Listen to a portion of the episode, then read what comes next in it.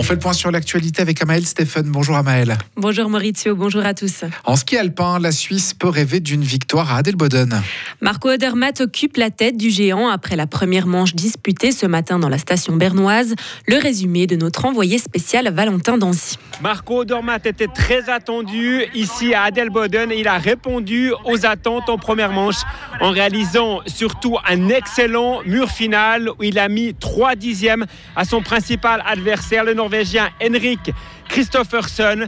Va-t-il réaliser le doublé? C'est la question que tout le monde se pose ici dans la station bernoise.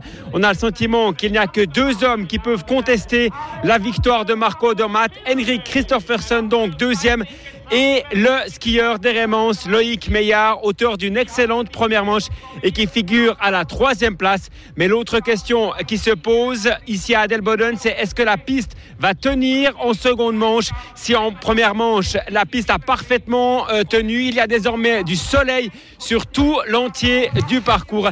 La réponse sera connue tout à l'heure avec, je vous le rappelle, un départ de la seconde manche qui sera donné à 13h30. Et vous l'avez entendu, Marco Odermatt et Loïc Meillard ont répondu aux attentes sur le premier parcours, tout comme Gino Caviatzel, auteur du sixième temps. Déception par contre pour Justin Murisier, le Valaisan a chuté dans le mur final.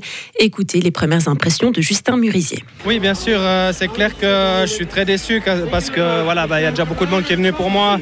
Aussi, j'avais quand même beaucoup d'attentes. J'ai fait des bons résultats aux deux dernières années euh, à Delboden. Euh, c'est clair qu'il manque des kilomètres. Euh, j'ai fait très peu d'entraînement depuis le mois de septembre en géant.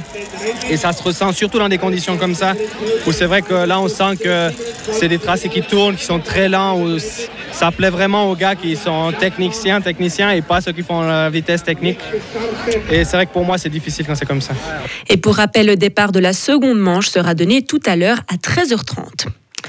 Toujours en sport, Gauthieron s'est fait plaisir hier soir en National League de hockey sur glace. Les Dragons ont écrasé Ambri Piotta 6 à 1, leur cinquième victoire de suite.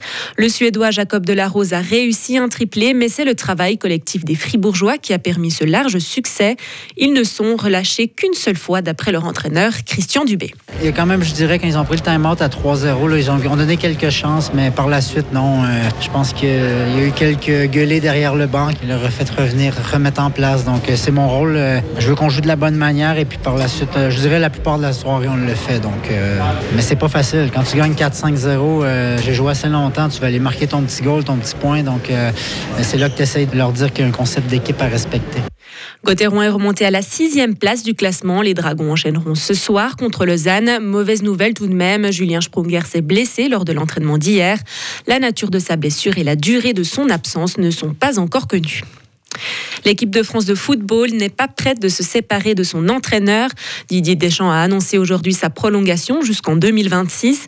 Arrivé aux commandes de l'équipe de France en 2012, le sélectionneur des Bleus était en fin de contrat à la Coupe du Monde au Qatar. Il sera donc présent dans 4 ans pour la Coupe du Monde en Amérique. La hausse des températures de cet hiver ne fait pas le bonheur des skieurs. Mais on peut tout de même relever un aspect positif, les économies sur la consommation d'électricité.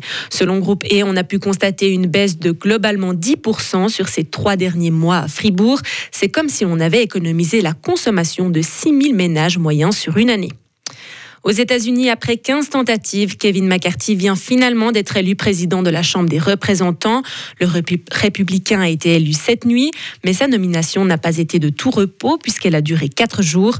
Jamais depuis plus de 160 ans, il n'a fallu autant de temps pour élire celui qu'on nomme le speaker de la Chambre. Et retour en Suisse avec de nouvelles réclamations à l'encontre de l'entreprise américaine Uber.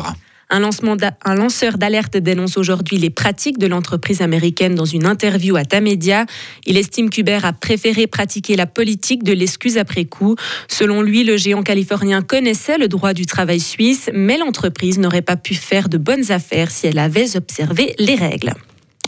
À Bâle, une cycliste a été agressée hier. Un inconnu à vélo a attaqué et blessé une autre cycliste en la dépassant. La victime s'est rendue à l'hôpital pour un traitement ambulatoire et a alerté la police. Une attaque qui semble étroitement liée au cas du 20 décembre où un motard avait déjà blessé cinq cyclistes. Et enfin, Swisscom et Salt vont arrêter leur service MMS. Ce système qui nous permettait d'envoyer des photos ou vidéos par message va prendre fin mardi. Seul Sunrise a décidé pour l'instant de le maintenir. Depuis la généralisation des messageries instantanées comme WhatsApp, les MMS sont de plus en plus inutiles. Retrouvez toute l'info sur frappe et frappe.ch.